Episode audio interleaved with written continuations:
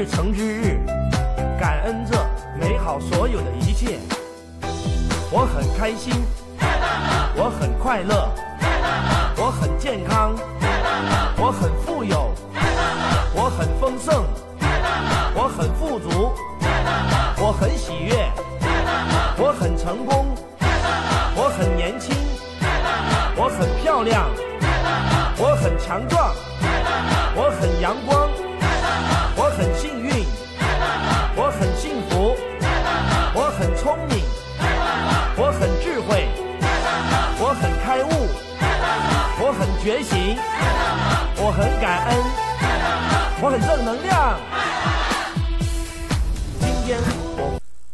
今天要来讲的是会讲外语，让你上天堂。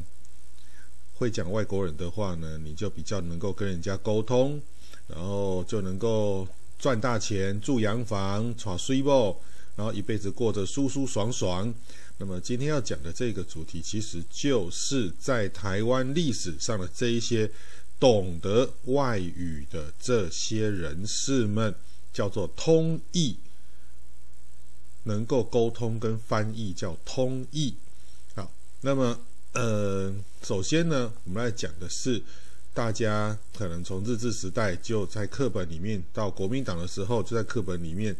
用来侮辱台湾原住民文化的这个故事，叫做吴凤的故事。那这个吴凤呢，在清朝时期，大清帝国的统治台湾的时期呢，因为他会讲那个番人，也就是我们现在原住民的邹族的语言。然后就被派到这个嘉义啊，这个现在的番路乡这边去担任平地这边的呃平地人哈、汉人或熟番这边的人，就使用闽南语的好、这边的平地人，然后跟已经被呃汉化被被满清化的这一个、哦、这些熟番、哦、跟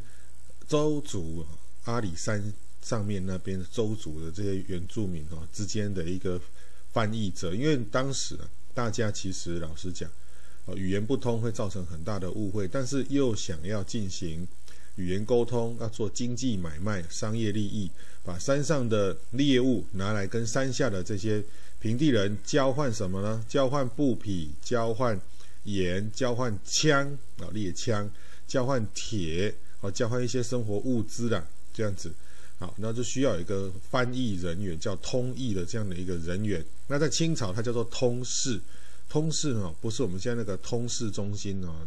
那个事是事情的事哦，就是沟通事情的人员叫做通事。那在这个时候呢，呃，在日本人统治台湾的时候，因为要极力的去把原住民出草砍人头这件事情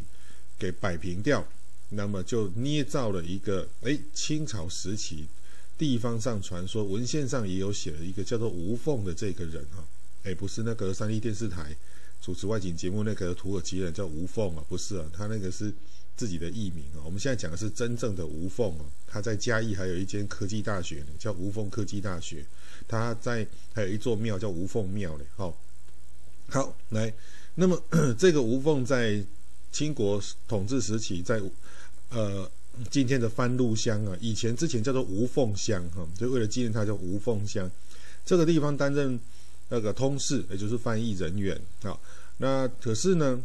呃，在日本人统治台湾的时候，就把这个事情呢，他被周族人砍头的这个事情呢，哦，把它编造成一个吴凤是一个悲剧英雄，一个人民爱物，非常博爱，有如耶稣基督的这样的一个英雄啊。什么事情呢？可能我们这一代的人有看过那个国民党 他使用的这一个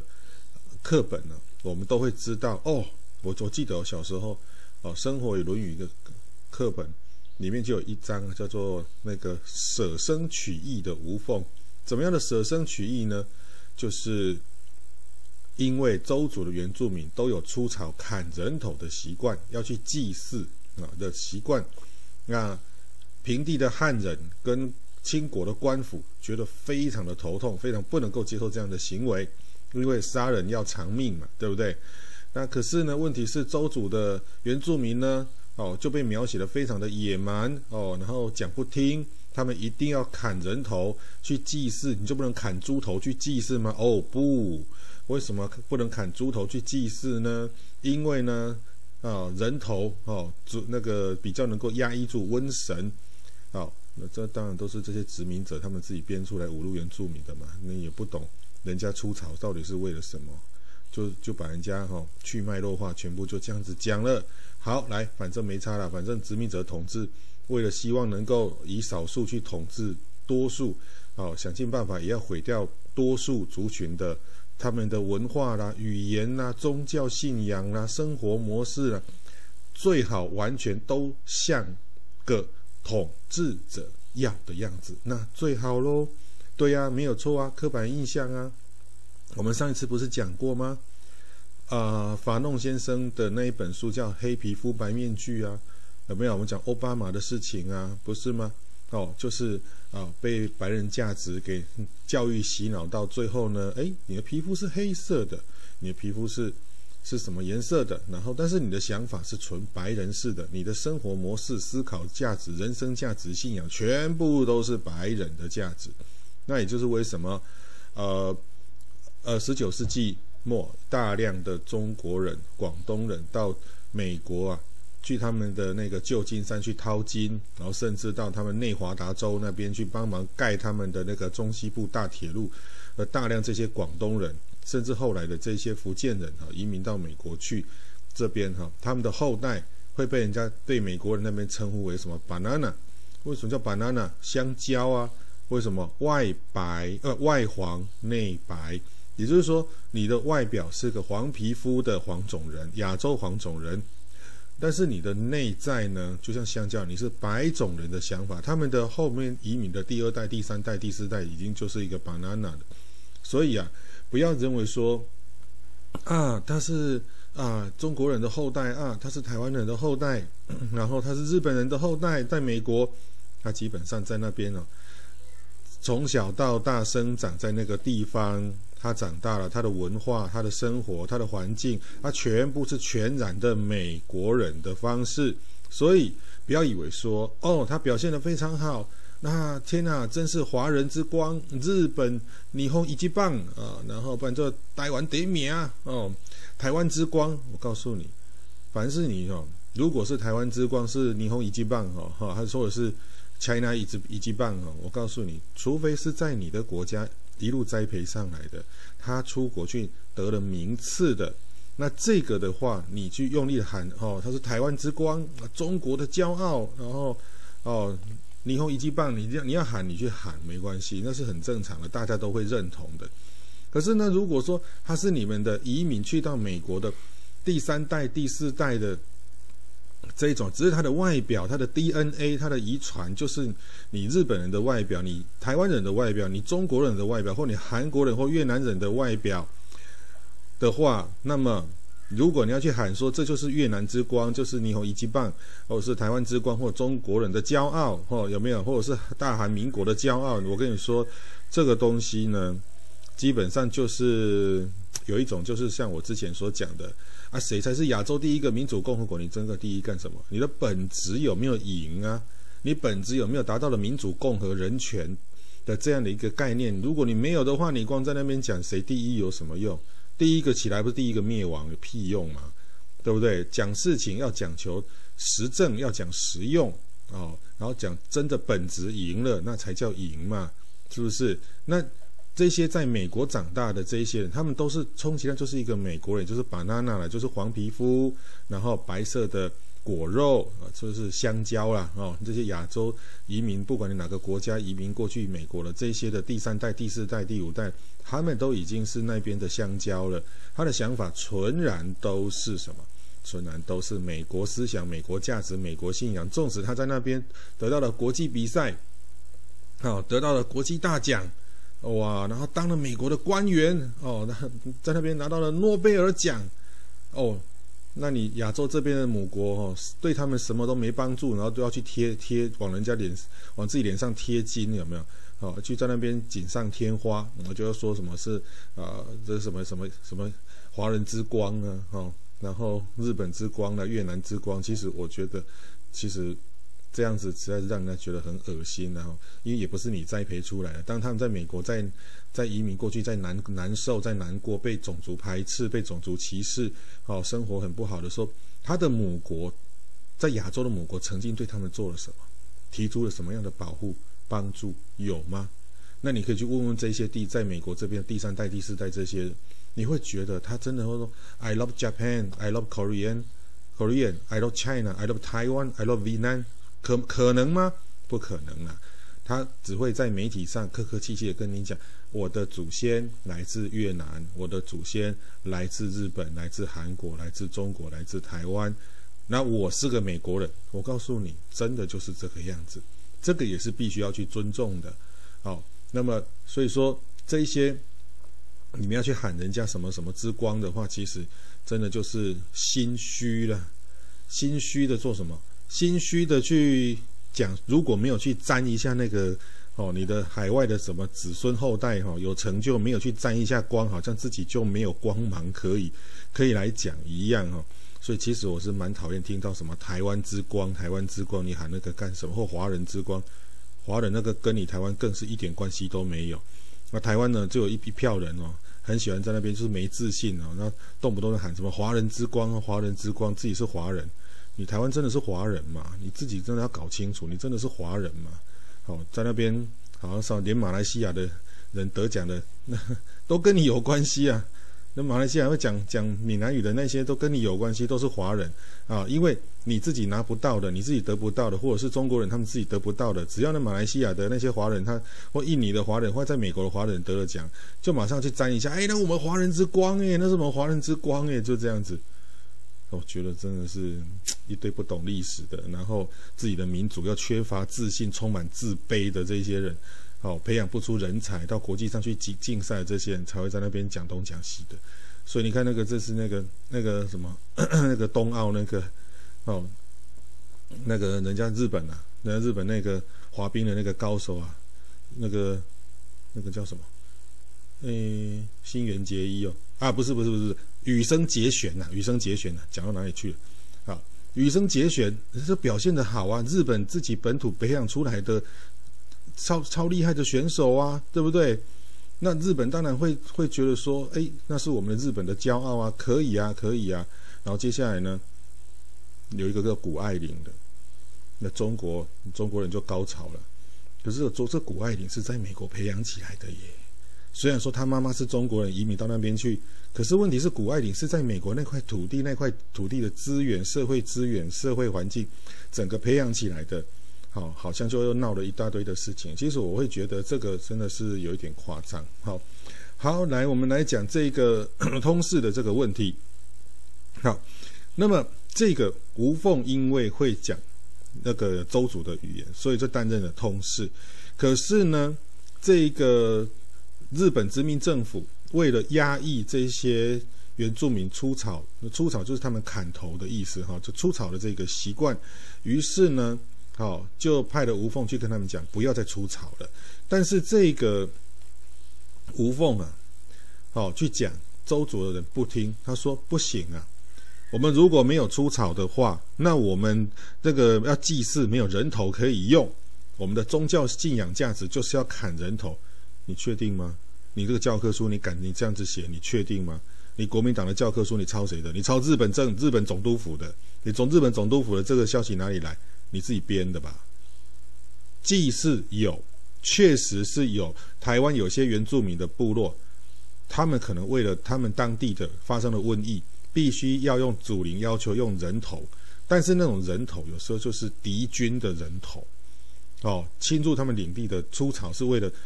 杀掉这些入侵他们的家园、入侵他们领地的这些敌军的人头，确实是有，或其他部落的人头，确实是有。那你要把它污蔑到，就是说，呃，他们就是杀人当然是不对的，但是你要把它污蔑到，就是说，他们呃是因为会出草人头，所以他们什么都是野蛮，他们就全部都是蛮劲，就是番人，就是蛮蛮族啊，他所有的文化通通是不对。我觉得这也是有点啊殖民政府的那种态度，真的是有一点矫枉过正。好，那么这个吴凤，我们在那时候课本里面就这样讲。哎呀，吴凤啊，非常的慈悲啊，他就跟这个原住民讲说：好，那如果好，你们后天要那个祭祀，那么明天呢，好早呃中午几点几分，在树林那边会有一个穿红衣服、骑白马的，穿着红衣袍子的骑白马的人经过。那那你们把他可以，你们去可以砍掉他的头，好，可以砍下他的头。那以后，好。你就可以砍到他的头，那就砍了之后就不可以再去山下去砍别人的头。那这些啊、呃、邹族的原住民就同意也好啊，可以啊，既然你同意，那我们就去就可以这样做，就很开心就回去了。隔天呢，他们就依约就在中午的时候在树林那边，哎，就有一个人骑着白马，然后穿着红衣，好、戴着红帽，好、啊、就在那边树林中在行走，然后于是就被一箭射下，然后头就被砍下来了。哇，一翻开。把头拿起来一看，哇，那个头就对他们说了一句话：“Merry Christmas！” 呵呵呵呵，就把这些的原住民全部给吓死了。靠背西凉头给恭威，开掉圣诞老公公，杀到了圣诞老公公了。没有啦，开玩笑啦，这乱讲的哈。那谁叫他的那个编的这个故事的穿着总会跟圣诞老公公一样？只是说圣诞老公嫁的是麋鹿嘛，对不对？啊，他这里说骑白马，拜托你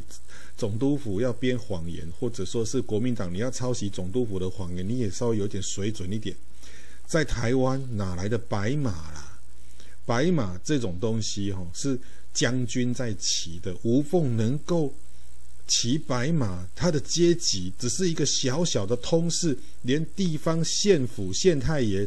县长这种官都逼逼不上，县长都不能骑白马了。你一个小小的通事，你连一个地方的警察呀，你都够不上了，你都没资格了。你骑白马，你殖民者，你要编这种故事来 来侮侮辱人，来骗人，你也稍微有一点脑筋好不好？骑白马嘞，是不是？你骑白马瓷砖还差不多嘞，骑白马，哦，所以哦，就觉得很好笑啊。好，那些原住民就看到啊，怎么是我们尊敬的吴凤先生呢？天哪，我们为什么砍错人头了？砍到了吴凤先生，我们被他骗了。这个死汉人竟然用这样来欺骗我们，可是他是我们尊敬的吴凤先生。天哪！这些当场所有的州主的这些战士们、这些猎人们啊，当场痛哭失声了，捶捶胸顿足了，只差没拿翻刀割自己脖子死掉算了啦，就这样子嘛。哦，反正你可以那种哎那种课文那种剧情哈、殖民者要把你给羞辱，你可以把它想得更夸张一点，然后就是然后。他们就从此以后就说啊，他们从此幡然悔悟啊，我再也不要砍人头了。我们从此就移风易俗，我们的宗教祭祀就用别的东西来替代就好了，再也不要砍人头了。那你这不是讲屁话吗？那如果是这样子的话，那早就可以换换成砍猪头了啊，对不对？不然就是蜂蜜不纯，砍头砍蜜蜂的头就好了，是不是？所以有时候他们编的这种哈。这种在洗脑人的这种的故事，我就觉得很没有逻辑啊！你稍微三两下就可以把它拆解开，就像上一次我说那个那个什么，那个台湾民主国啊，它不是用台湾民主国之习，是用印嘛？那习跟印就差一级了啊！那你还还想再成为一个真正的国家吗？对不对？真正的国家是要用习呀，习是最印章里面的最高级啊，怎么会用印呢？哦，一看就知道你你在玩假的嘛，那你难怪会失败嘛，对不对？你连连一点那种积极想拼的那种拼斗的那个旺盛企图心都没有啊，所以这一开始就注定是要失败的。那你在你做这件事要干什么？就是满足了邱逢甲他们这些人，哇，把那些大家捐来的钱全部捐款潜逃到广东去。就这样子而已，爽到了这些人啊！所以你会发现到每每一个民主、每个社会啊，遇到问题的时候，都会有一堆人呐、啊，在那边哇喊得震天价响啊！我们一定要抵抗，我们一定要怎么样啊？大家捐款救国啊！捐到最后钱到哪里去了？哎呀，到少数家族那边去了。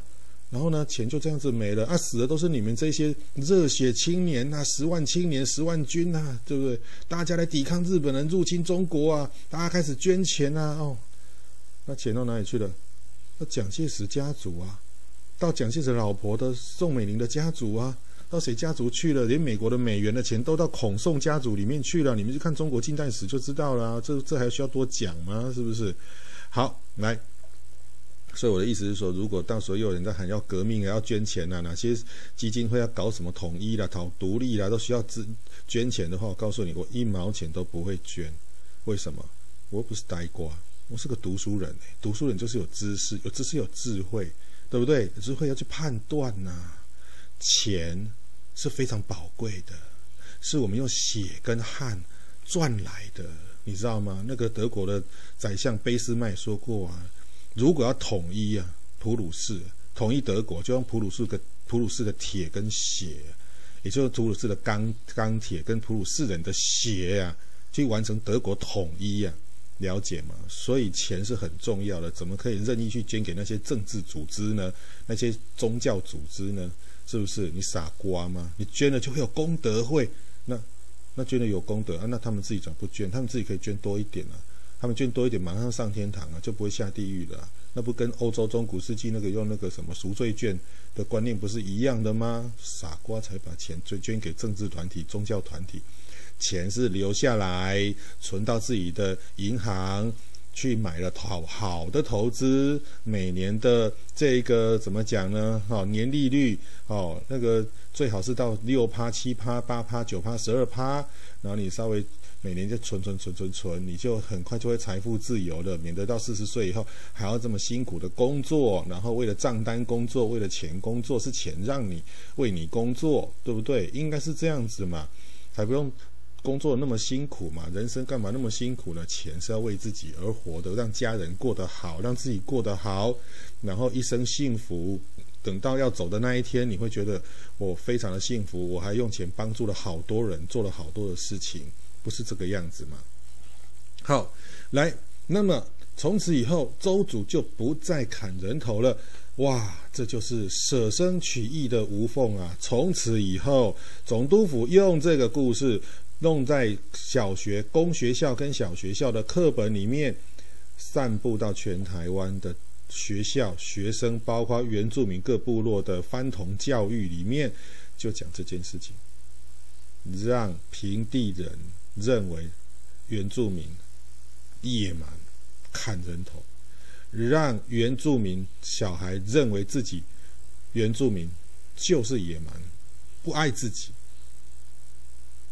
从此原住民的地位就被贬低，就是被歧视的。那国民党来还拿这一套再再放到国小的课本里面，我告诉你，我不知道我下一我我后来的学学弟妹他们有没有读到，但是至少在我小学那个时候，我就是有读到这一篇。我们就是有得到这篇，所以我们对那时候我们对原住民，他就说：“哎呦，那个原住民他们都会砍人头啊，好可怕啊，这样子，你知道吗？这就是教育洗脑的恐怖啊，是不是？好，那么这就是因为会翻译，懂得别的族的语言，真的让吴凤上天堂。对啊，头被砍下来上天堂啊，对啊，上哪个天堂不晓得。但是实际上你知道吗？实际上，实际上。那一个周族的人，他们的说法是，清国时期的这一个叫吴凤的这一个人，根本就不是你们总督府或是国民党政府所说的，是这么的哇仁爱呀、啊，然后牺牲自己啊，为了让周族人移风易俗啊，然后就做了自我牺牲才怪。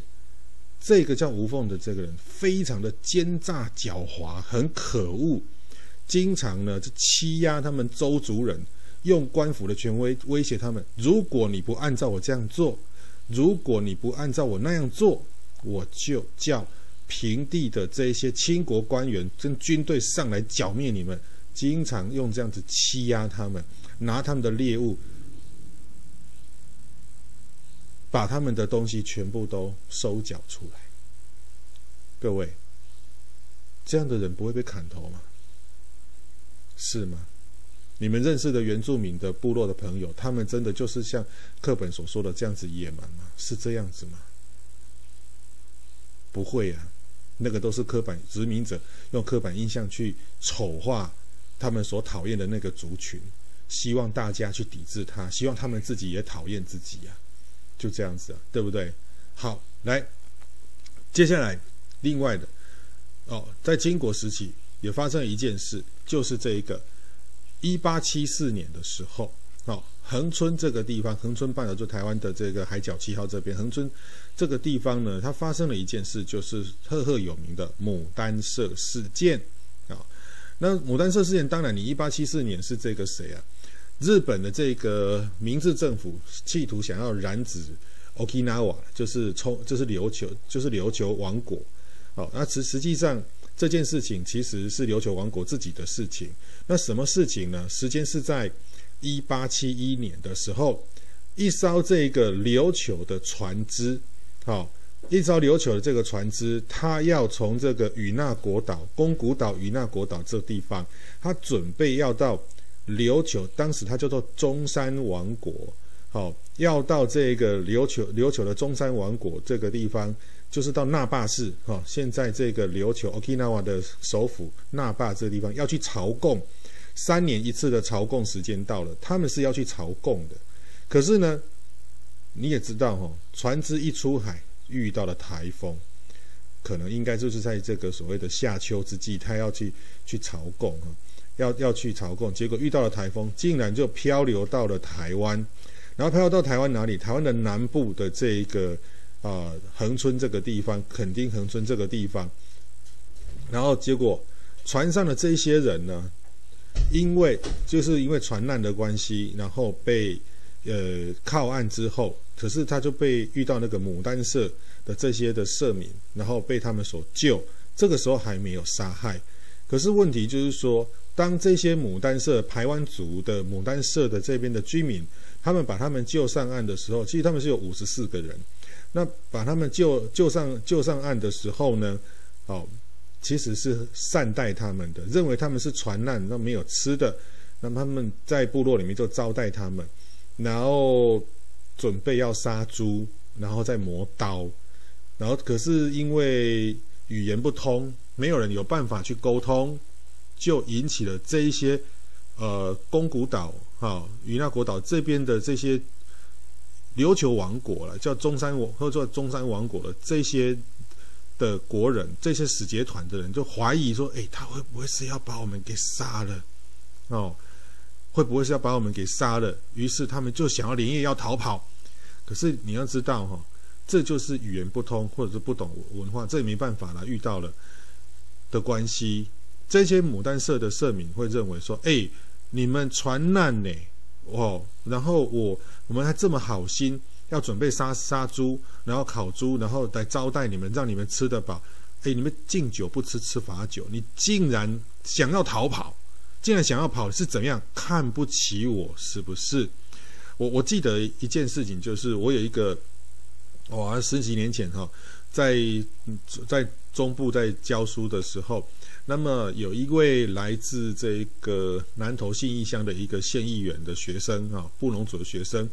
那他跟我说：“哎，老师啊，有空啊，来来我们那我们布农组啊，来来去逛逛来玩。”我说：“我、哦、好啊。”然后去到那个地方呢，啊，他就跟我，他就要叫我干嘛？去他的选区啊，哦，学生很热情嘛，去选区来去跟选民们打招呼。我说：“啊。”我我我不就是来你这里玩吗？你要出去打招呼，现在是要干嘛？换我要选议员是不是？哦，他说不是不是不是，我要让有的选民知道我的老师来了。好，我说好好好，那我去去打招呼。哇，完蛋了！他们招待我要喝酒，那我是一个不会喝酒的人啊，你知道吗？哦，我酒量号称哈。千杯不醉，三滴就倒就倒倒在地上的这种人，我我们没办法喝酒哈。那结果他就挨家挨户的哈去叫选民哈去拜访拜访，然后大家都要拿小米酒来敬你，你懂吗？我想我不能喝酒啊，啊都不能不喝啊。然后他们有很他们选民很热情啊，布农族的朋友很热情，就一直要要喝啊。我一杯下去，我整个脸就关公附体了，整个脸都都红了。我还喝，啊，他就要喝，我就说我不能，我不能喝。那有人拿酒上来敬我，我说我不喝，我不能喝，你知道吗？议员跟我说，老师，你这样子不对，在我们的文化里面，你不可以拒绝别人跟你敬酒，你要喝，哪怕你是喝一小口，你不用干杯，你不能够说我不要喝你敬的酒。你如果不要喝我敬的酒，你是看不起我们。你前面的为什么有喝，然后到我你就不喝，你看不起我，这会引起误会的。那于是我就只好勉为其难的给他喝下去了。哦，然后就后来我就到议员他们家，那我就吐了一地，就这样子。那我说我再也不敢来了，你们这里酒量太好了，太可怕了。然后那议员就一直笑，一直笑。嗯，啊，那我我从那时候我就学到说，哦，如果你在原住民部落的时候，就是说人家很热情哈，看得起你才拿酒来敬你啊，好，把你看成朋友，他看得起你，但是。你不能够说哦，我前面的稍微敬了一下，我到你我就不喝了。那你这你是怎么怎么讲？怎么我我不如前面那个人是不是？你看不起我是不是？那会生气的。所以，如果你用这样的一个文化的一个方式，你去看这个牡丹社民他们当初招待这个宫古岛的这个使节团的这些五十四个人的时候，应该就是发生这样的事情。说明他们想要逃跑，他们一逃跑呢，就引起人家的不高兴。我饭菜都准备好了，我也在准备要杀猪了。对不对？好，好客啊，哦，他也也友善啊。你竟然这样子敬酒不吃吃罚酒，你你这样子非常的不给面子，还而且好像你是不是嫌弃我们啊？于是就追上去就杀了，好，就追上去就杀了。可是偏偏呢，有一个人就逃跑了，好，就跑到汉人部落去去报官了，然后这件事情就曝光了。然后曝光之后，这干日本政府什么事啊？不好意思哈，各位，这个这个里面就要去讲一段故事了，就是讲说，呃，其实，在明朝哈，朱元璋啊，哈，洪洪武皇帝朱元璋建立建立大明王大明帝国之后，其实是有这个琉球琉球王国哈，他是有派遣派遣使节团去朝去南京朝贡这个朱元璋的，好。然后去朝贡朱元璋，就是变成他的保护国就对了啦。那这个朱元璋很高兴，他就赐给这个什么琉球人哦，三十六个汉人的姓氏，哦，也就是说是三十六种三十六个姓氏，让他们汉琉球人哈以后都要姓汉人的那个那个姓名那个姓这样子，好，然后从此以后就赏赐给这个琉球王国，因为你从海外来非常的遥远，所以呢。大概可能就是十二年来一次，十二年来一次或六年来一次，哈，时间上都每一个朝代、每个年代都有点不一样。然后从此以后，这个琉球就开始的一直在进行的朝贡的这样的，每六年或每十二年就要一次。然后为什么要来朝贡呢？废话，中国哈真的是要展现自己的国力啊，不是你来朝贡而已。这些人为什么那么爱来朝贡？像越南也要去向大明帝国朝贡，泰国要向大明帝国朝贡啊。好，那个韩国呢，更是跟大明帝国亲密的不得了啊。因为大明帝国怎么倾全国之力，在万历年间去跟那个丰臣秀吉对上了嘛，那拯救了韩国被丰臣秀吉哦灭掉的这个危险，所以。那个韩大韩呃韩国，其实纵使在大明帝国亡国之后，他对清朝还是爱理不理的。他整个韩国，你们现在看那个韩国那个古古装剧啊，哦，那个高那个朝鲜朝鲜王朝时期的那个穿着，根本就是大明帝国的的官服的样子，长得都穿的都一样啊。好，那么这个他们只要来朝贡，比如说哦，哇不好意思，皇帝，我们出产的香蕉，我们来今年来朝贡你哦。一一货柜的香蕉啊，那是皇帝很高兴收下的香蕉，皇帝还要再回赠你他们中中国地区最最有名的最大的东西哦，比如说我一一一货柜的香蕉，那中国皇帝可能就会再赏赐我什么，你知道吗？一车的玛瑙，一车的珍珠哦，我告诉你，所以啊，大家很爱去朝贡啊，为什么可以换东西回来啊？换更好的。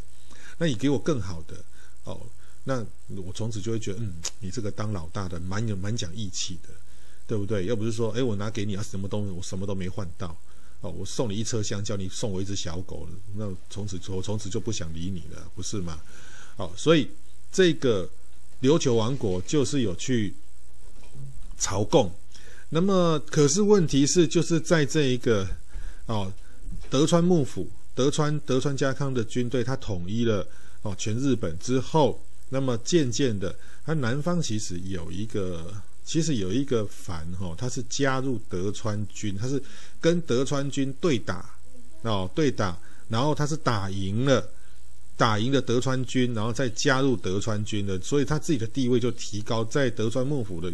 里面哈，诸诸侯国的地位他是提得很高的，就是在南方这个九州鹿儿岛这边的萨摩藩萨吉玛，哦，这个萨摩藩呢，其实。他是他跟大和民族是不同的民族的，他是自称为萨摩准人，那个准就是老鹰的那个准字哈，萨摩准人。好，那么这个哈萨摩准人哈萨吉玛萨摩人他们啊，好萨就萨摩藩呢，后来变成是藩哈藩国，萨摩藩呢其实早就想要把琉球王国给吃下来。因为它离距离它很，九州鹿儿岛下去就是这一个留那个 Okinawa 的，那距离它很近，所以他们很早就已经有派这些武士啊，派这些商船啊，去跟琉球王国往来。那么在往来的过程当中，渐渐渐渐的就把他的势力范围给手给伸进去这一个琉这个琉球王国。那大概是是在这个清朝时期的时候，琉球依然还是遵照按范例去跟这个大清帝国去跟他进贡，然后大清帝国也会派他的官员呢，好，出使琉球王国。然后来这边视察琉球王国这边哈，他们的治治理哈，就是外交使节哈，去往琉琉球王国逛逛看看看琉球王国做的怎么样，也要回到那个中国的朝廷去报告皇帝哦，他们这个藩属国哈现在是怎么样，有需要什么东西哦，就这是外交上的问题。那但是问题是这个萨摩藩他把手伸进去这个琉球王国之后，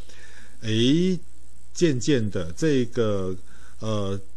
那霸市这边就是琉球王国这边，琉球王国的这个首里那个王宫叫首首里城，好，首里城呢的首里王宫，他们这边首里城街道上渐渐的开始变成日本样子的街道了，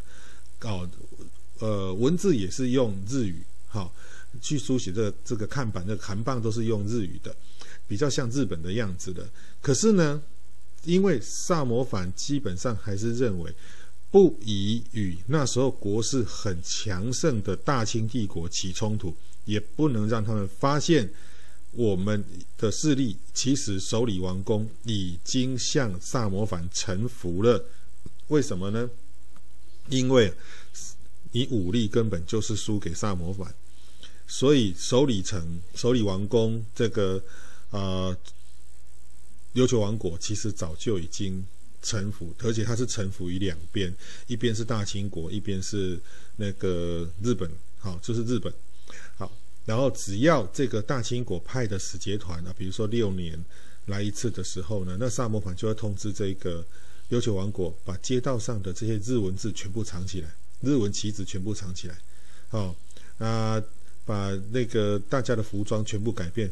不要穿日本人日本和服。然后统统穿成那个一般你们琉球人在穿的那个衣服，就是想尽办法把他们街道上的使节团会经过地方的这一个呃日本的日本风的东西全部统统收起来，掩遮掩起来，等到清国使节团回去之后再全部再拿出来放。这个时候其实已经整个琉球王国其实都变成是萨摩藩真正的属地了，啊，只是说名号上还还保留一个首里城。好、哦、的，这个国那个国王还在哈、哦，那国王是姓中山哈、哦。好，哎，中山的话就是那呃那嘎亚嘛，好，他姓中山。好，那么这个一八七一年的这一个宫古岛的这个哦朝贡使节朝贡朝贡队伍哈，朝贡朝贡团就是琉球王国自己本身的哦地方。地方的朝贡团要到他们的中央，就是首里城去朝贡，然后再漂流到台湾来。那照道理来讲，哦，如果是他们的琉球王国的这个使节团的五四个人被杀，这个外交事件基本上是什么？应该是大清国跟琉球王国之间的藩属国跟宗主国之间的问题。可是问题就在于明治政府明治维新之后，国力强盛的，他必须。想要将他的资源来源要往外去伸，他们其实，在德川其实应该是说，在丰臣秀吉时代就已经在把眼光不止放在朝鲜，好、哦，就是韩国啦。他其实眼光就已经放在哪里？基基本上就已经放在台湾了，已经想要把台湾给吞下来了。在明朝时期就已经想要把台湾给吞下来了，因为他这个呃丰臣秀吉他在担任太阁的时候，好、哦，或者是那个关白啊，在当关白的时候就宰相了，哈、哦，日本天皇的宰相的时候，他就有派了一个使节船，好、哦。然后到台湾来，那但是他因为在基隆登陆嘛，在基隆登陆，然后在这种登陆的时候就想要找那个谁啊，就想要找这一个呃高砂国，因为他们称台湾叫做那个高砂嘛，哈，叫高砂国的国王。一登陆，他们以为会像日本一样有海防啊，还有海防可能会有人，呃，海防海防官员会他的士兵会说，你们是谁？你们干嘛？然后结果他们来到这个地方，好了，问题就来了，到了基隆海滩下来了。好，下来之后呢，一些那个那边的那个基隆那边的原住民啊，就觉得你们是谁？然后在捕鱼的是谁？然后他们大家觉得这这些日这些来自海外的这是谁？不认识，他们就纷纷赶快跑掉。那他们的日本人啊，也文官下去就说，哎，要去问，哎哎哎哎，要要找他们来沟通，语言不通，又是语言不通，又是语言不通的情况之下呢，糟糕呢。也没有所谓的国王啊，他因为在台湾的这个根本就没有所谓的王国制度啊。那所你说高砂国，那高砂国的官员、高砂国的王王公在哪里？找都找不到，找不到人问，根本语言不通，那怎么问？也没有高砂国，那是日本自己自己自己讲的，自己设定出来的一个国家。那没办法，这个呃使节团的这个代表代表原田孙七郎。就做了一件蠢事，什么事你知道吗？他把丰臣秀吉的诏书啊，好、哦，就在基隆，站在基隆海滩这边，对着基隆市区，大声的用日语把它给念完。你在念课本吗？你在念课文吗？这个阿呆，哦，然后念完之后，他就上传了，就认为啊，我任务完成了，我任务完成了，然后我们回家吧，我们回日本吧，对不对？好，还要回去日本，好，回去大阪去去跟那个谁，好，去跟丰臣秀吉，去跟他交代了，然后结果回去告诉丰臣秀吉这件事情，说我也念完，那边高砂国根本没有国，没有什么，你知道丰臣秀吉一气之下，认为这个原田孙七郎根本那么王八蛋，事情做不好，就把他给杀了。好，好，来，其实这个事情就是让我们知道说，其实，在丰臣秀吉时代，他的野心其实不只是朝鲜半岛，连台湾他们早就注意到了。好，那么在这个时候就注意到了，那后来是换成了德川德川家康把日本给统一起来了。他当然还是想要台湾，可是德川家康后来因为遇到了这些南蛮人，这所谓的南蛮人，是指这个欧洲来的葡萄牙啦、西班牙啦，然后这个荷兰人哈，因为遇到了葡萄牙人，他们企图想要哦利用这个南部的这些。哦，这些小藩国，然后信仰天主教的这些人哈、哦，要企图要推翻幕府哈、哦，所以于是他从就下了锁国令。那下锁国令之后，对台湾的野心呢，就暂时有停住了。可是萨摩藩怎么可以偷偷锁国？怎么可以偷偷出海？啊，就偷偷的啊，都是用偷偷的啊。所以呢，其实在日本历史上有一件事情哈、哦，就是呢，所有日本人都认识的这个人叫做西乡隆盛啊。那西乡隆盛他是属于萨摩藩的家臣，那萨摩藩的那个有一个藩主哈，岛津久光哈，好，其实是很想要做海外拓殖这一块事情，好，岛津久光很想有一番作为哈，那结果这个岛津呢，哦，就领主哈，这个藩主岛津就跟那个谁，就告诉这个呃西乡隆盛啊一件事情，说。我想要派，想要哈去那个琉球南边的那个哈那个台那个台湾，想派人去。可是问题是，现在幕府命令是锁国，我们不能出海。那请你配合我一件事，就是你犯罪啊，我利用你犯罪，好把你给判刑，流放到那个奄美大岛，就是流放到那个那个比较靠近台湾的那个琉球王国那边的奄美大岛那边去，因为反正琉球是萨摩藩实际在控制的嘛。中山国国王也不会有什么，那个琉球王国也不会有什么意见，就流放到奄美大岛。那奄美大岛，其实各位同学，你们去看那个呃地图，啊，其实距离距离宫古岛、与那国岛，其实台湾其实已经已经蛮蛮靠近的了哈。据说不知道真的假的，呃，与那国岛，如果我没记错的话，与那国岛距离台湾的宜兰，好像坐船一个小时就到了。哦，其实离台湾很近，离日本很远呐、哦，所以像之前那个谁啊，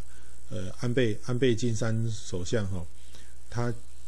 执政的时候，那个因为呢，宫宫古岛 跟与那国岛这边也要抗议哦，你东京政府那边哈、日本政府哦都不给我们经费啊，给我们经费不足哦，然后一生气就说什么，我离台湾很近，我要发起公民投票，脱离日本，加入台湾。反正一个小时就到宜兰了，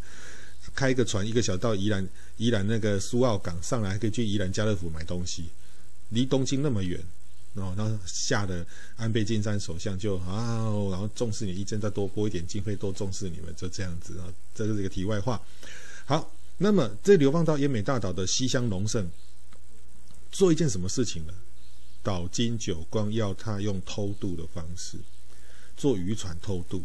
到台湾来看看、探一探台湾防卫的虚实啊！这防卫的虚实是什么？台湾的海防哈、哦，到底稳不稳固？台方台湾这边的呃日那个清国守军哈、哦，到底严不严谨、有没有让萨摩藩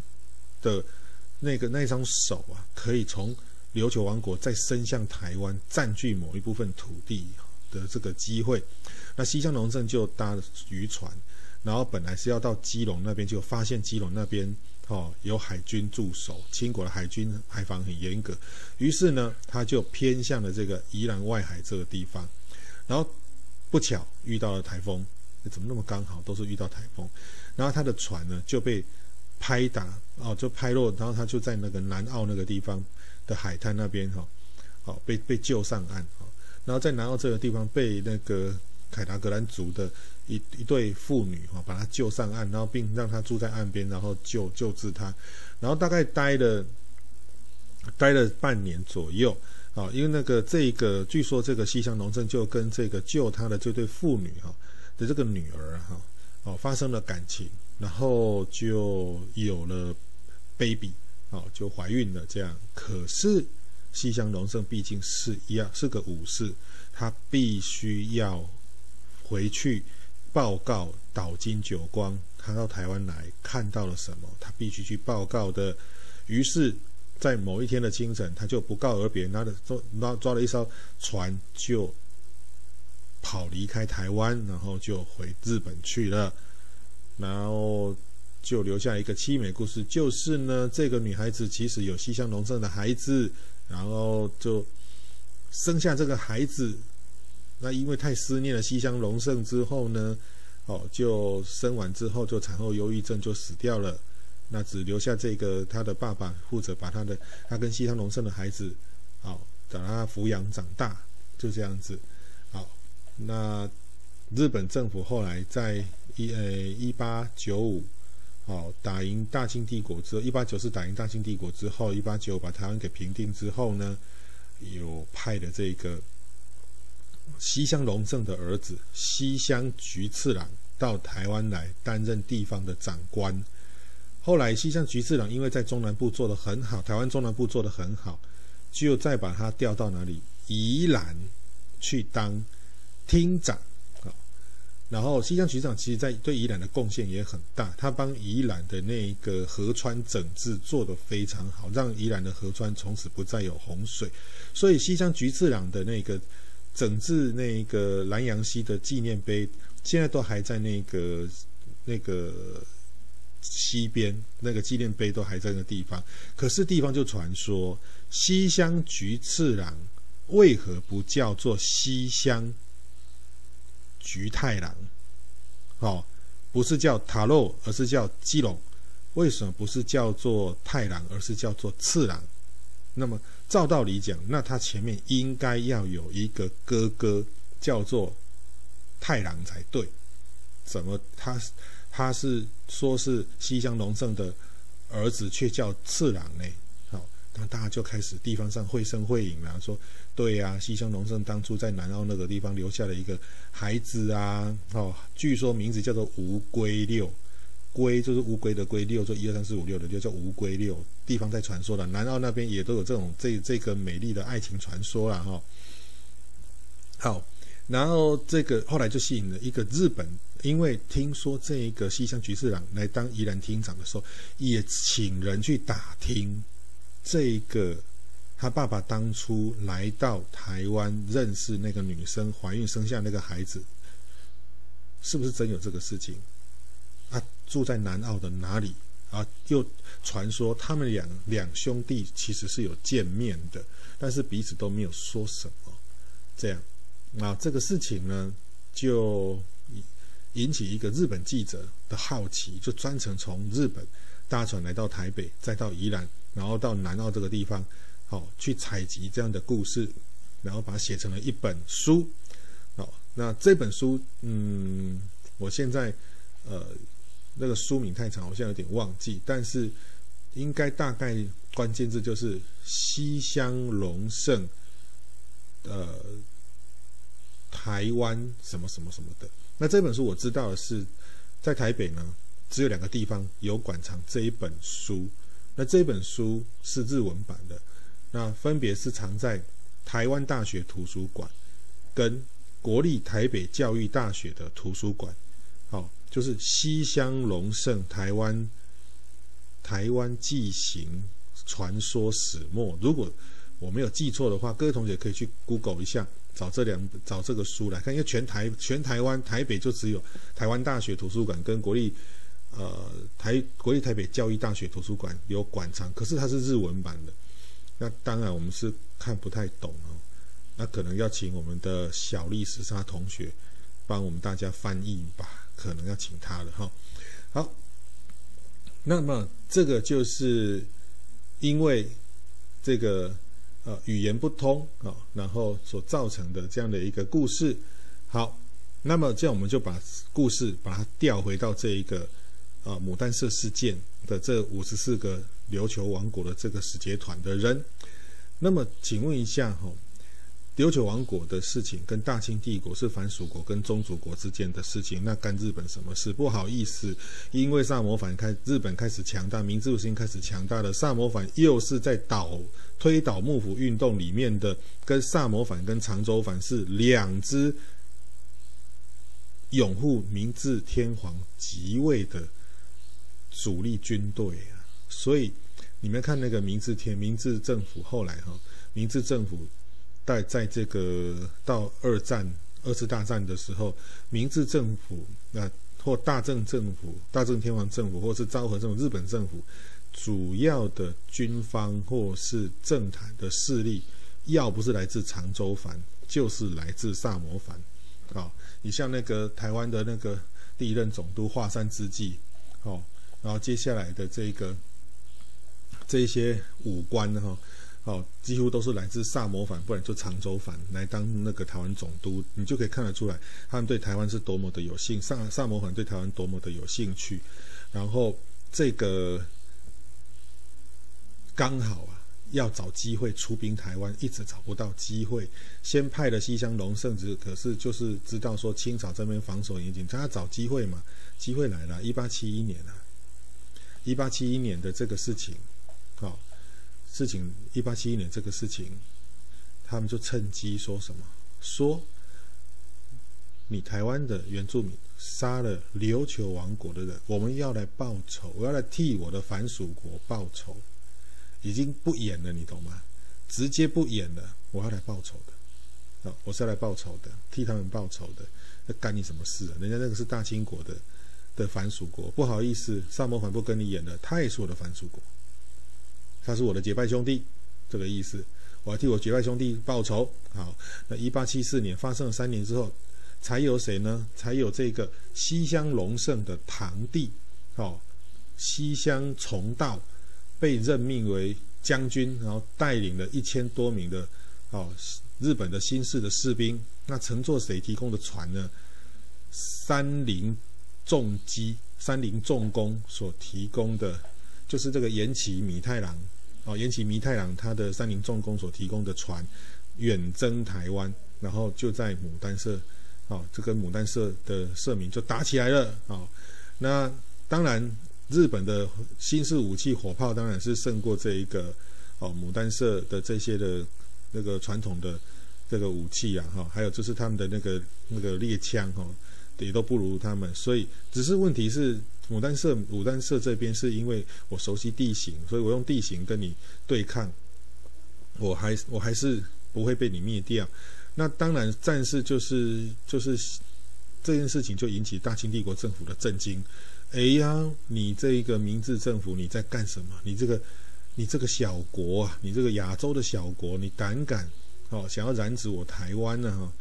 那怎么办呢？就派那个谁沈葆桢哦，当钦差大臣，赶紧到台南来，赶紧到台湾来再去处理这件事情。好，要处理这件事情。然后，但是因为基本上呢，呃，西乡从道率领来打牡丹社事件的 这些这些士兵哈，一千一千四百五十个士兵哈，日本是北方北半球的北方人。来到了南半球，南方了没有南半球？到南方，台湾的南方的台湾的南边这边是热带气候，根本就不适应，哦，就得了很多所谓的热带的这种热病，哈，热带的这种热病。所以呢，据说这个牡丹进攻牡丹社的时候，其实呃，牡丹社的那个头目跟他的儿子都被都被杀掉了，好，那这个诶。很多的其他的部落就纷纷的跟西乡重道他们投降，可是西乡重道的军队哈，其实也是生病过半，因为整个在啊、呃、跟牡丹社事件在对战的时候，其实日本军人大概只被杀死两三个，但是大部分都是生病啦，然后疟疾啊、热病啊，然后都没办法动啊，哦，他也急着想说完蛋了，你不没想到这里的气候是这个样子，所以他急着想要撤军。他急着想要撤军，那怎么办呢？就赶快跟清国政府赶快去谈。那谁去谈呢？哦，那就是当时的日本政府的这一个哦首相啊，那不日本政府的这一个那个专员哈，就是这个大久保利通，他们就去经国政去北京谈谈什么？跟恭亲王奕欣哦去谈判，嗯，那去谈判谈什么？谈这件事情要怎么善了啊？你要我撤军，当然大清如果希望你赶快撤军，赶快撤，赶快撤，赶快撤。哦，赶快撤了，有没有惹事情？那大明呃明治政府也是用说，我希望我撤军啊，我也希望赶快撤军啊，不然我那些军队在那边根本不是战死的，妈的是病死的啊！好，那要撤军怎么撤呢？啊，你赔赔点钱嘛，我一艘船跟民间租用的那种哦，那种那种货商船，然后带着人去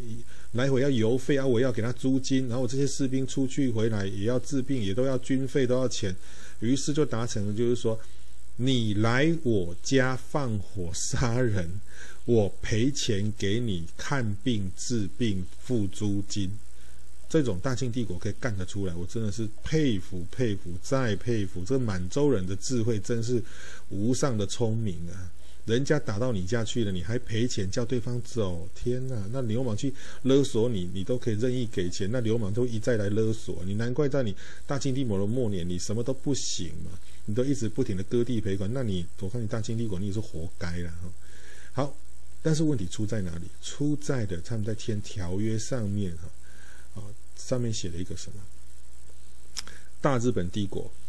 出兵啊，哦，牡丹社，好，为琉球好藩民哈，那个怎么讲报仇，乃属保民义举。光这四个字，琉球就丢了，因为保民义举就是保护人民的正义举动，叫保民义举。日本政府就拿这一条，你承认我这一场行动是保护我的人民，所以大清帝国你必你自己承认琉球王国属于我大日本帝国，不属于你大清帝国的藩属国。所以从此之后，大清帝国就想完蛋了。哦，没有什么理由再去跟他讲说你侵略我的藩属国，因为我已经不小心讲错话了，就一言兴邦，一言丧邦，就把琉球王国的宗主权让给大日本帝国了。于是明治政府理所当然的就因为发动战争，然后得到意外得到了琉球王国，于是再过几年就把琉球王国收起来。改成冲绳县啊、哦，改成了冲绳县，就变成 Okinawa，本来是琉球，后来变成 Okinawa 啊、那这个国王呢，手里上这个中山中那个王中中山呢，哦，他们就只好干嘛？就只好乖乖的啊、哦，就被统治了，不然能怎么办呢？那包括到二二战之后，当然美军又从事跳岛战术，哦，跳过台湾，把琉球打得非常惨哦。你们去看电影啊，那个就是进攻琉球，那个就死都死伤都几十万人在死伤的，非常惨。打完之后呢，美军占领琉球，美军占领日本，那到最后呢，琉球是要美军要求说琉球你要自己独立，依照民族自觉你要独立，还是公民投票加入日本？结果发动的这一个公民投票里面，不知道日本政府是不是有去做什么宣传，或做什么私底下的举动哈？琉球王国琉球人。公民投票结果是七八成同意加入日本，哦，变成日本的一部分，哦，依然还是维持冲绳县，但是美军呢是在琉球的普天间这边保留了军事基地，才同意把琉球交还给日本政府的。所以，当日本人要求要把那个琉球的军事基地，收回来的时候，其实是不可能的。日本政府不可能。当初是因为答应了美军的要求，要让他们在亚洲的这个 Okinawa 这边设普天间的这些海空军基地的，一来保护日本，二来防堵共产党、共产主义跑到日本啊，跑到美国去，所以才同意把等于说条件交换就对了哈。好，来，那么这个就是因为语言无法沟通。而造成了牡丹社事件，所以在呃琉球这边呢，啊不是在牡丹社这边恒春这边，他就把那五十四个人的尸体，然后就把它埋在埋起来，然后它上面就设了一根叫做“大日本帝国琉球凡民五十四人墓”，啊这个墓这个碑其实现在都还在那个地方。好，如果你们有去垦丁那边玩的时候，可以去那边看看，但是不要太靠近了。好，来，那么接下来呢，面这个所谓的通译翻译的问题呢，又来了。一八九五年呢，跑出去台北城，请日本驻，请日本的近卫师团驻台北城，来平定城内的广东的广东来的这些中国军队的烧杀掳掠，哈，这些官兵变强盗的这个。辜显荣啊，鹿港来的辜显荣先生呢，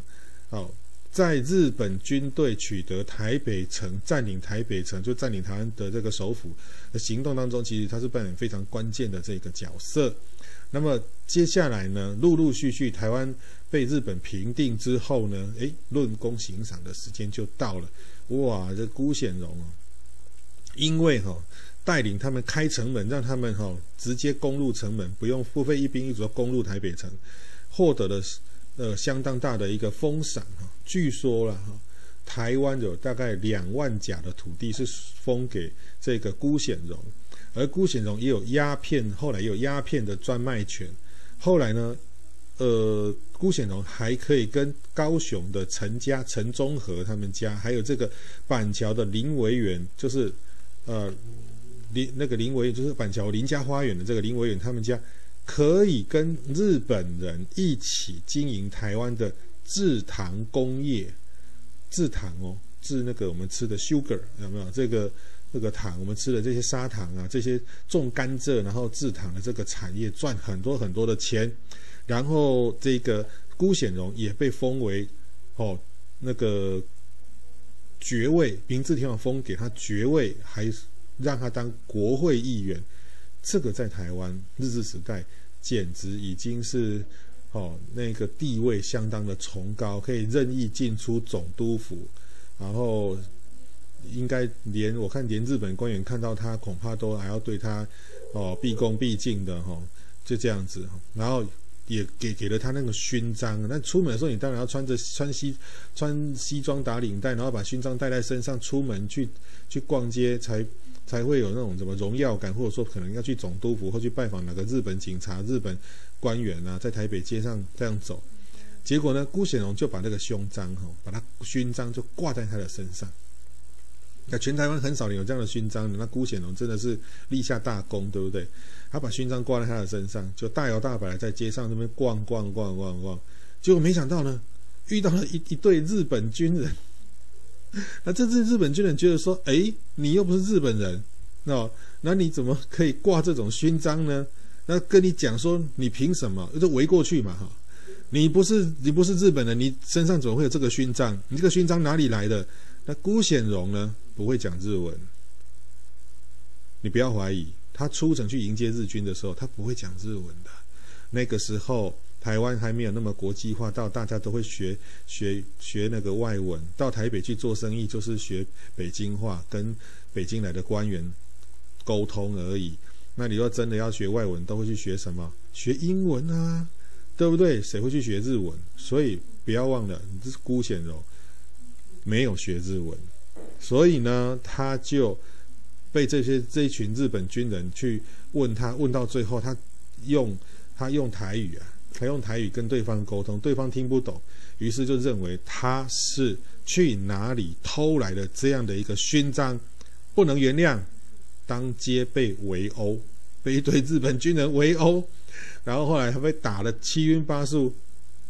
好之后呢，他很生气，他就跑到台北台北的那个什么。呃，日本知事那边哈，就是台北管理台北的台北县长那边去告状哈。那告状当然透过翻译嘛，对不对？啊，因为你就不会讲啊。那可是老师，那他跑出去迎接日军，那他不会讲日文怎么办？你别忘了。日军要来接收台湾，很多事情都是准备好的，不像那个西乡崇到那个时候来进攻台湾的时候，什么什么医疗都没有带就来台湾了。因因为西乡崇到来台湾的牡丹社事件，让日军后来发展出军医随行的军队医生制度，就是军医制度。好，那这个军医制度也在一八九五年在进攻台湾的这个呃近卫师团里面就有随行军医了。好，也是因为牡丹社事件，他们得到了一个教训，所以他们要来台湾的时候，一定会带什么汉语翻译或是汉人翻译随军来到台湾。所以辜显荣就是跟这些翻译告诉他们说：“我可以带打开台北城门，让你们进来平乱的。”问题是，他不会讲日文啊，对不对？当了人家的那个。那个呃，有勋章，当了人家的爵位，天皇是爵位当国宾，他还是不会讲日文，还不才是不会讲日文呢、好，那这一场冲突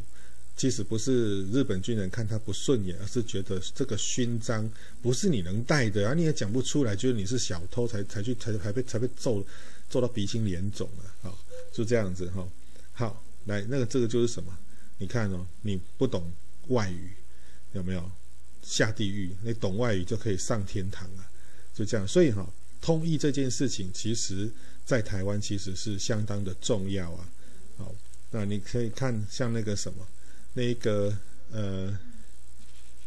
台湾开港之后哈，很多洋人哈都在台湾这边哈，像一八六零年以后台湾开港哦，因为那个鸦片战争嘛，所以开了哦基隆淡水啊，然后。那个安平跟打狗，就高雄港开港之后，洋人在这个地方都大步在那边走来走去做生意、啊。那他们洋人跟台湾人之间一样有那个话话说不通，对不对？那洋商也不懂不熟悉我们这个当地的这一个哦这个语言呐、所以呢，他们就会需要一群人出来帮忙哦，出一张嘴。那这些人就是通译，就是这些翻译人员，他既懂得英文又懂得台语的这些人，然后。所以通译呢，又再一次因应时代的需求就登场了。那这些人其实哈是比我们平在地的人更有资源跟机会来洞察，诶，洋人需要买什么？现在的这些外国人哈，这西洋人他们想要买什么东西，需要什么东西？那通译本身就干脆哈，我帮你翻译，不如干脆我来做贸易好了。啥意思你知道吗？哎呀，现在外现在那个啊、外国人需要买茶叶，对不对？可是他又跟茶农不熟啊，啊、不如干脆这样好了。我懂英文，然后我自己来开贸易行，好、哦，然后我去跟这些茶商用台语跟他沟通，契作你的茶叶，我再来跟这个洋人，哦，赚洋人的钱，跟他翻译说你来买我的茶，我有茶的来源，然后我会讲英文，我可以帮你在台湾做生意，帮你拿到最好的茶。于是成为所谓的什么通译间买办，赚饱饱赚死了哦。比如说有一个住在台北哈，那从小就信奉基督教的这一个叫李春生的这样的一个人，因为他比较早接触西洋人，所以又是信基督教，所以他会讲英文。那李春生呢，在台湾开港之后，他就成了一家成立一家叫。宝顺洋行、和记洋行的买办，那这个宝顺洋行跟和记洋行当然不是他的，那买办是什么？西洋人来这边开洋行，然后我去拿东西来卖给你，转卖给你，好，这叫买办，因为你必须透过我翻译，你才能买得到这些东西呀，好，那就赚了很多钱，为洋商翻译呢赚很多钱，到了日治时期的时候。那个李春生除了继续担任通译之外，还协助新来的日本统治者去维护地方的治安，获得许多官方所给予的特许权利，那个富裕的程度，哈让他的后代还创办了银行啊，哦，富甲一方啊。所以啊，人家都说那时候大稻埕和这个台北城内比较漂亮的、比较显眼的那个房子。都是他们姓李的，他们家都是李家的，他们的财产多到，什么你知道吗？访客哦，去他们家，常常都有访客去他们家。富在深富富在深山有远亲哈，穷在闹市无人问啊。常常每天都有人去拜访，结果呢，走进去他们的李家之后呢，会走错间，哦。会走错间啊！原来你不是住在这这条街的第一间，你是住在这条街的第一百间。哎呀，不好意思，走错了，找李春生走错了。你看他们李家，整条街，我看根本不是整条街吧，根本就是整个区都他家的哈。他、也不知道李春生住哪一间。那纵使你去到李春生他家，真的李春生住的这这间房子，你也会因为他房子实在太大了，房间实在太多了，进去了像迷宫一样，迷路了，找不到大门，大门到底在哪里？走进去还走不出来，所以这一个李春生哈，号称台湾可能是台湾呃近代的哈呃思想家哈的这个李春生，其实老实讲啊，台湾这位同学如果在读台湾文学或台湾历史的时候，其实会发现一件事情：日本有哲学家，中国有哲学家，韩国有哲学家，这个叫思想家。德国有哲学家，是思想家；台湾没有思想家，台湾没有哲学家。所谓的哲学家、思想家，必须要出书，必须要出书来讲哲学、讲思想的这样的一个东西。台湾没有，台湾并没有，不是说现在以后都没有，而是在那之前，好。十十八、十七、十八世纪、十九世纪是台湾并没有思想家的。为什么没有思想家？你被殖民了，你光吃不吃饱都都成问题，还有思想家。可是问题是在每一场殖民的政权底下，都有一些有钱人啊。哦，那他们应该都是可以去做所谓的思想探讨、信仰探讨、人生探讨、人生哲学这些事情的，探讨宇宙的这些问题是没有被殖民的人思想。很少很少哈，台湾很奇怪就没有被殖民就没有，可是印度就有，那是跟印度的文化有关系的。好，那个李春生的致富之道，好，虽然说是跟他很善于哈去判断时事哈，做政治判断这部分他非常的聪明啊。还有就是他个人哈所做的那种选择行业，诶，我会放外文，那我就来做生意，我来卖茶，因为李春生就大稻埕就是卖茶叶的嘛哈，卖茶起家的。那他的发达点其实就是从他会两种以上的语言哈做翻译而开始的哈。所以呢，你看哦，你会讲外文多好啊！多种语言，会多种语言的人不止哦，出门借得到脚踏车，买东西呢，因为你会讲别人的母语而不会被骗哦，被偷斤减两被骗。那这个里呢，我就要来举一个东西，叫什么？你知道吗？我再举一个很有趣的一个例子，就是台湾呢，哦，在日治时期哈、哦，推行这一个日语教育哈、哦，推行的算算是成功。那台湾有一家，那、呃、现在就是也就是世界世界很知名的这一个呃脚踏车零件供应商，就是叫做捷安特哈、哦。那捷安特的这一个老老板叫刘金彪先生哈、哦，创办了刘金彪先生。其实哈、哦，他是日治时期长大哈、哦，受日本教育的，他的英语后来又又出国，他的英语跟日文其实是非常流利的。那有一次呢。他必须要跟日本的厂商那边在讨论哈，他的脚踏车零件怎么呃日商日本商人来台湾采购，他派了两个代表来台湾采购，那这个刘金彪先生就去跟他们去见面，然后用餐跟见面要谈论这个要采购他们多少脚踏车零件这个事情，可是那个这个谁啊，这个两个日本日方来的这个代表。他就说，他们就跟刘金彪讲完之后呢，诶，发现刘金彪是用英语英语跟他们讲，好，用英语跟他们讲，英语或者是夹呃夹杂那个北京话跟他们讲，他们两个就突然间停下了话题，两个人就用自己的母语日语讲什么？讲说，诶，我们来把这个价格哈，这里在他把这个刘金彪价格我们把它压低，然后回去我们再把它报高。好，回去母公司再把价格报说啊，刘金彪他开了那个脚踏车齿轮那个链条的那个，哦，一公斤要卖要卖我们哦一万块，哦，那但是实际上他们说，那我们把刘金彪这边变成一公斤，把它压到五千块，那从中呢每一公斤我们两个就赚五千块，我们自己来分，好不好？啊，两个就达成协议，这完全被刘金彪听在耳朵里。他们讲完要跟刘金彪讲话的时候，刘金彪就跟他说。用标准的日语跟他说：“你们两个企图在我这里，哦，买便宜回总公司，再卖贵给总公司，这是诈欺你们公司的行为。我真不敢相信你们的公司会有出你们两个这样的一个业务代表，我真为贵公司感到羞耻。要不要我把这个事情？”告诉你们总公司啊！哇，那两个日本商人代表吓死了！你什么时候会讲日文的？你怎么你你怎么会讲日文？刘金彪就说：“我我没有说我不会讲日文啊，是你们不问我呀！你一见到我就马上用北京话跟我讲，马上用英语跟我讲，那我当然用英语跟北京话回答你呀！是你不问我的耶！哦，现在错在我就对了，是不是？好，然后。”